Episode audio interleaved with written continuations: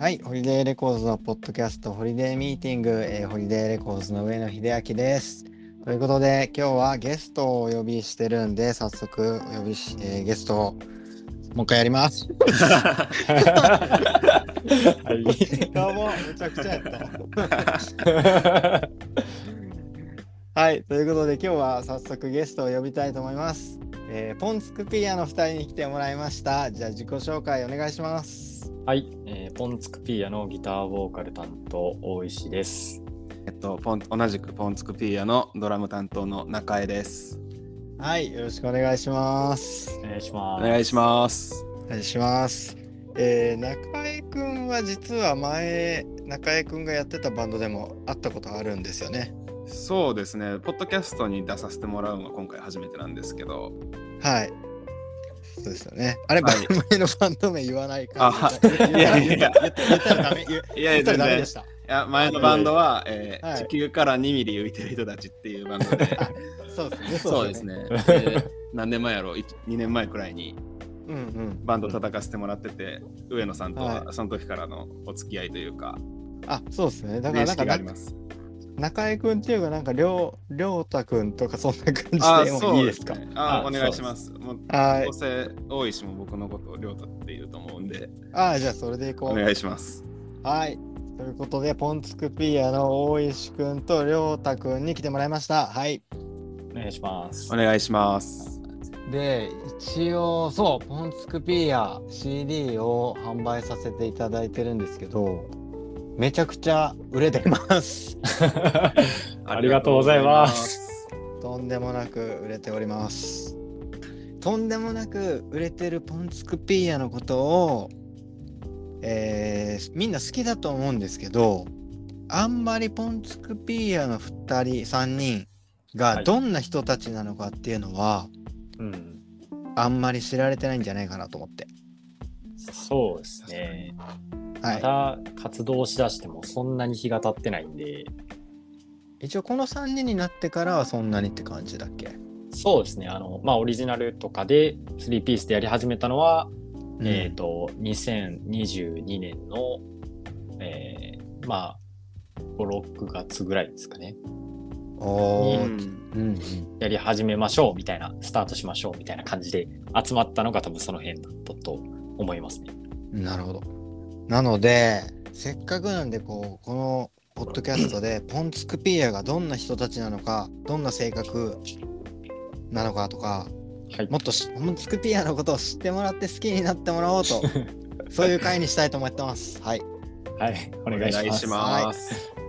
じゃあ、早速なんですけど、2人について聞いていきたいんだけど、まあ、2人、僕もあんま知らないんで、2人がそれぞれどんな人なのか、なんか、それぞれから見てどんな人かっていうのを聞いてもみてもいいですか？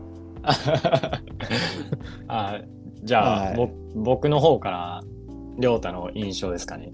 じゃあ、大石くんから見て、はい。ドラムのりょうたくんの印象、どんな人ですか？そうですね。まあ、あの、基本一言で言うと変人かなと思って、う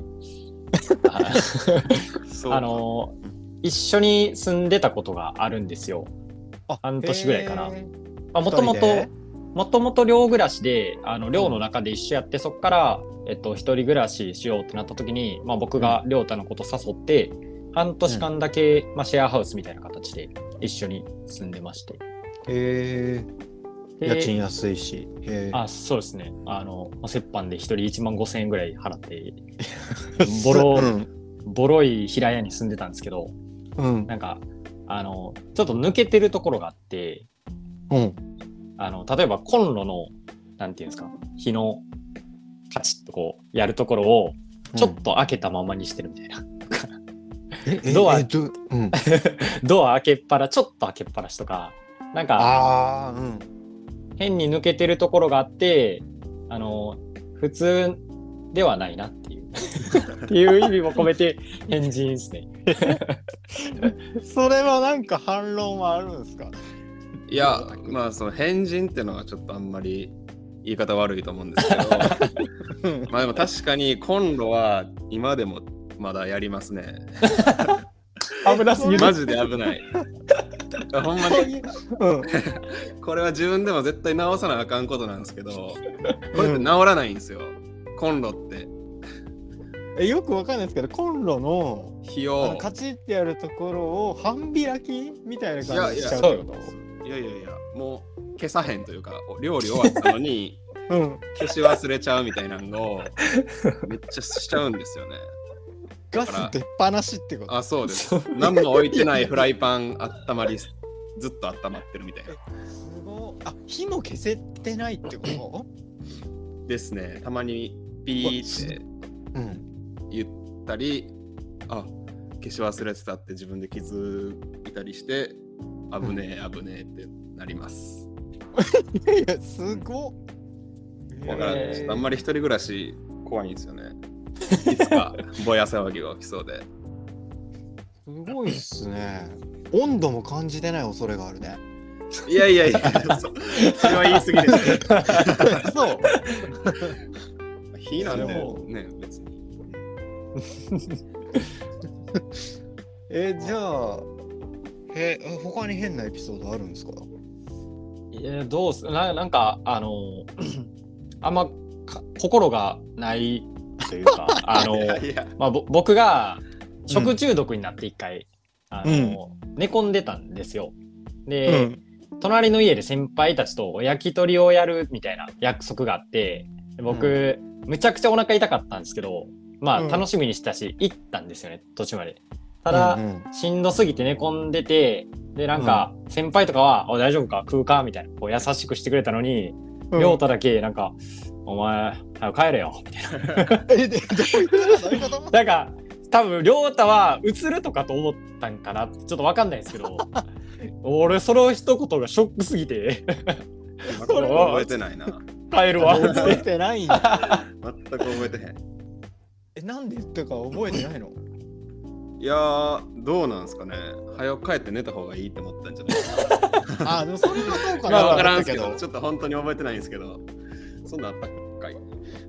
そうですそれが結構胸にひ響いて残ってますね。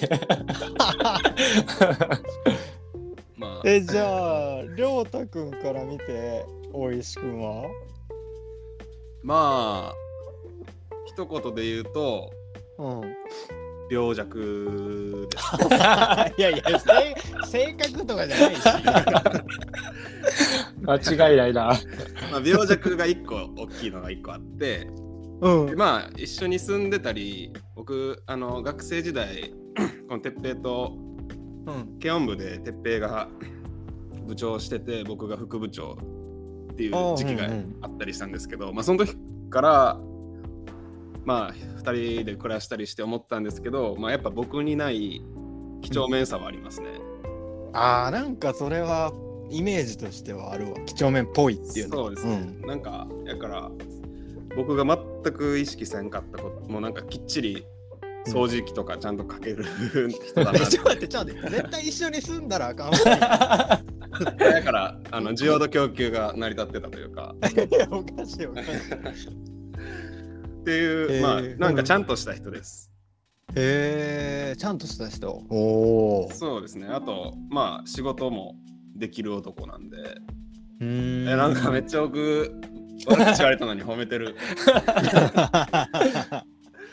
まあ、あと病弱で、はい。病弱なんで、2回言ったもん まあ、このバンド組む時も、うん。まずネックになってたんが、うん鉄平の、あの、持病が治るかどうかみたいなとこがあったんで、うん。うん。まあ、なんかはい、そうです。まあ組む前にあの、うん。僕一人で弾き語りとかずっとバーってやってたんですけどうんうん。あのまあなんか食道とか胃にちょっと持病があってあへえで、食道荒れると声出なくなっちゃうんですよ。ああなるほど。でそういうのがあってちょっとこのバンド始めるときにあの、うんこのバンドを始めれるかどうかは俺の症状にかかってるみたいな 説明をして、うんで今はまあなんとか落ち着いてるんであのまあできてるっていう感じですかね。うーんまあ歌に直接支障がねあったらそうですね。しんどいむずいもんねなるほどへえじゃあ割と正反対の2人ですねう。ん。まあ、そう言われれば。多分吉本も全然違うタイプの性格。あああ、そうですね。えベースの吉本も、ううんん。あれ僕ら二人ともあいつのことマジで鬼人やと思ってるんで。いやいやいやいやいやみんながみんな言ってるやん。うん。なんかね、うん。僕は多分変な人って言っても、まあ多分哲平は常識ある変な人やと思ってくれてると思うんですけど、もうん。う吉本に関しては、もう 多分哲平はうん。もうネジの外れた狂人みたいな。うん。認識じゃない。まあ、まあ、あの、僕ら結構長いんですよ、一緒にいた期間っていうか、うんうんうん。高校から一緒で、なんでえあの、もう変なところ見尽くしてて、ーまあ、そうですね、まあ、吉本は、あの、なんか、ショッピングモールのうん。こう上に子供が描いた絵みたいなのがバーっと書いてあって、で普通そういうの見たら、あ、可愛いとか、あ、いいなとか思うところを、パッと見て、何これめちゃくちゃ下手やんみたいな。ことを 言っちゃうタイプの あの、非常に、なんていうんですかね、うん直接的な感受性を持ってるというか、そう。いやいや、子供イコール可愛いとはならない。しっかり見て、うん。自分の感受性を多分こう、直で出しちゃうタイプの。思ったこと言っちゃうってこと？そのまま。そうですね。だから結構発言に気をつけてもらうように、あの、僕からは結構言ってますね。怖いんで。怖いね。いや、今後なんかさ、ラジオ局のラジオとかさ、そうなんですよね。ね、出ること増えてきたら。あまただ、あいつ、吉本はもうめちゃくちゃ緊張しいなんで、あの、逆に全く喋らなくなると思います。それはそれでよくないからな。うん。すげえななんか面白そう。まだそんなにね、喋ったことないから。はーい。じゃあ、じゃあ続いて、まあ、さっきも話に出てたけど、はい。えーメンバーたちとの出会いとか結成の話をこう聞いていきたいんですけど。えっと、まあ、まず僕たちは、舞鶴高専っていう、まあ、舞鶴にあるうん5年生の学校の同級生で、高校1年生の時から、そこにの1年生同級生であって、で、うんまあ、軽音楽部にみんな所属してて、高で校、の軽音楽部。あ、そうです。で、僕が、えっ、と、そのベースの吉本と、まあ、うん。クラスが、あ、クラスちゃうか。なんかまあ、なんか喋る機会があって、で、お互いラッドインプスが好きっていうので、こううん。会話がバーっと盛り上がって、あ、お前もラッド好きな、みたいになって、で、吉本がうん。今バンドを組もうとしてると。だから、うん。入ってくれへんかっていうので、まあ、あ、メンバーが集まってた。その中に、りょうたもいたっていう感じですね。え、もう、え、ちょっと待って、高校い、高校 1, 一年生？はい。?1 年生でもういきなり3人が揃っちゃったってこと？そうですね。あの、まあ、もともと最初5人組バンドなんですけど、ずーっとと。高専のにいた5年間、まあ、高校1年から大学2年まではうん。5人組で、あの、今のベースの吉本はギター弾いてて、へえ。で、ラットのコピーとかをずっとやってて、まあ、その中のずっと固定でいた3人が今いるっていう感じです。えー、大石くんはずっとギターボーカル？僕、最初ボーカルだけでしたね。へえ。途中からギター始めてみたいな感じです。うんうんうん。そうえ、その、あうん。え、もうクラスで仲いい。あ、ちゃうか。えっ、ー、と、りょうたくんは別のクラス。全員別の、最初は別のクラスでしたかね。うーん。ただ寮やったんで、もうん。う私生活というか、まあ、学校も、学校以外も基本的にはでもみんな近くにいるみたいな状況ではありましたね。うんえー同じ寮の仲間。はい。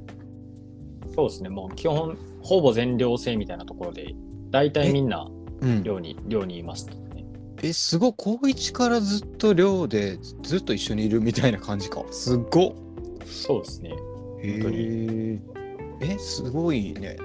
え、え、じゃあもうずっと彼女とかできたらずっと知ってるってこと？もう全部全部多あ分 確かに。あのなんかそうですねまあ普通に同級生で友達でっていうのは強いとは何ていうんですか？そのつながりみたいなところはあるっすかね。なんかいろんなこといっぱい知ってますねお互い。うん。あれなんで大石くんはじゃあその時から歌はなんか光ってたってこと？いやなんかまあ僕そもそもドラムやりたくて軽音部入って高校1年生の時でただなんかその吉本とラットの話してて、まあ、ちょっとちらっと歌った時に「うん。お前は絶対ボーカルやった方がいい」って吉本が言ってくれてそのその気になってボーカルになりましたね。あすごいね。吉本くんがピンときたんや。そうですね。まあなんかあいつの直接的な直感的な 感受性のおかげで。えそれってじゃあ三5人か。5人でやって文化祭学園祭とかでも演奏したの？そうですね。あの学園祭とかまあその軽音楽部のイベント、で、まあなんか、舞鶴、舞鶴市っていうもう超田舎なんで、普通の高校とか大学の軽音イベントとはちょっとちゃうかもしれないですけど、もうんう学内だけのライブをひたすらやり続けてた感じです。その時は結構好評だったんですか？わーってなったのまあそうですね、あの、まあまあその学校の中ではううまかったんですよ。もうなんか最初から、そのまあ今ベースの吉本がもうギター超絶うまくて、あのうん。で、ドラムは、亮太初心者やったんですけど、もうなんか最初っから太鼓の達人めっちゃうまかったおかげで、すごいドラム叩けて、関係あるんですかそれ いやでもゼロではない なるほど。きっとリズムは取れましたね最初から。で、キーボードがいたんですけど、キーボードも、まあ、あの、ピアノバリバリの経験者だったんで、あの、割と最初っから、最初、ラットの、ラットインプスのもしもと、パンプオブチキンのラフメーカーと、うん、小さな声の歌の3曲やって、なんかうん思いのほか多分最初から割とすんなりいってたかなとは思います、いい感じだったんや。そうですね。あの時でも部室で練習したことなかったけど1回ぐらいしか。ああ、確かに。そうもうなんか、も寮の部屋でうん。みんなでなんか、とりあえず楽器弾いて合わせて、ドラムとかないから、なんかう雑誌クッションとか叩いてもらっそうて、想像でそうそうで。触ったこともないドラムの想像をしてました。え、え、え、そんなことある？なんかね1年生の最初は部うん室まだ使わせてもらえないみたいななんかあ決まりが確かあってそうそう。で、スタジオ入るとかも知らんし？そうですねそもそもなかったうんないですね、スタジオが。あ、地元っていうか、そうその辺にはないんだ。多分、まあ、後々なんか見つかったみたいなのはあったんですけど、まあ、金もないし、量って門限が決まってるんで、まあ、基本的にスタジオ行くことできない 状況ではあったっす。部屋でじゃあイメトレして、そうですね。なんか、ずーっと一緒にギターとベースバーってこう合わせたりして やってたよ夜な夜な集まってみたいな感じ？そうですね。そんな感じだったと思いますあね。あ、なんかめっちゃいいな。青春、いや、青春。いいね。え、そっから本気のバンド活動になっていったのはどういう感じになっていったの？